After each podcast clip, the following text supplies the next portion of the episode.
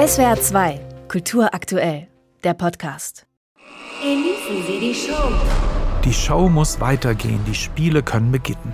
Das ist das Grundmotto dieses Filmuniversums, das bei uns Tribute von Panem heißt, im Rest der Welt die Hunger Games. Es geht nicht bloß um Siegen. Es geht einfach immer um Siegen. Auch hier geht es los mit einer großen Show, mit den brutalen live übertragenen Gladiatorenspielen auf Leben und Tod. Aber ums Überleben geht es gar nicht, sondern um das perfekte Spektakel. Ihre Aufgabe als Mentor, Mr. Snow, ist es, aus diesen Kindern Sensationen zu machen. Keine Überlebenden. Ein junges Mädchen wird auserwählt, als Tribut in den sicheren Tod zu gehen, aber sie rührt die kalten Herzen der Menschen an den Bildschirmen, denn sie singt. Are you, are you coming to the tree? Sie ist der Singvogel im Titel A Ballad of Songbirds and Serpents, also eine Ballade der Singvögel und Schlangen. Und auch die Schlangen lernen wir bald kennen. Das Drehbuch wurde wiederum von der Autorin Susan Collins geschrieben.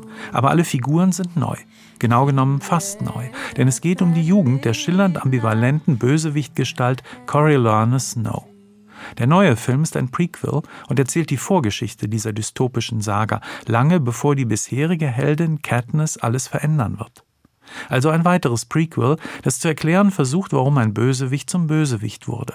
Ein gefährlicher Schachzug, weil er dazu neigt, in Ungereimtheiten zu verfallen, um nach den Traumata eines Bösewichts zu suchen, der genau das eigentlich nicht sein darf.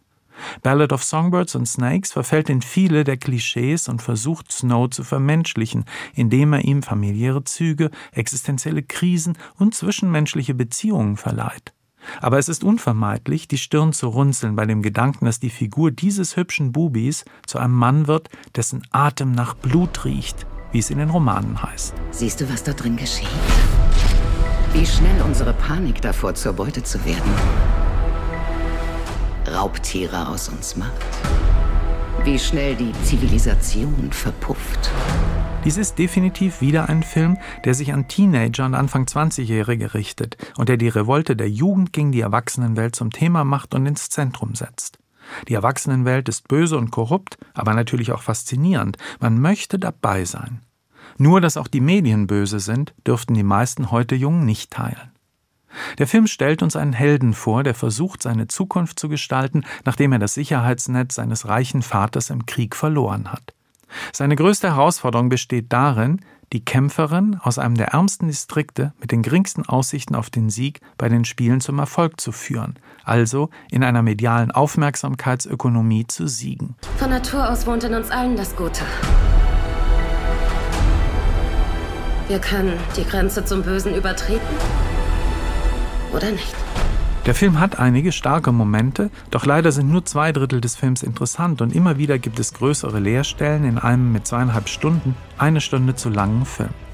Das ist der Preis für einen Film, der möglichst vielen Teenies ihr Taschengeld abknöpfen will.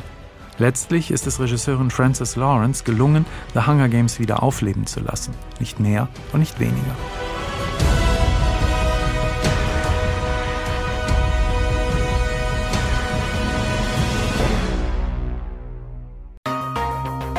SWR 2 Kultur aktuell. Überall, wo es Podcasts gibt.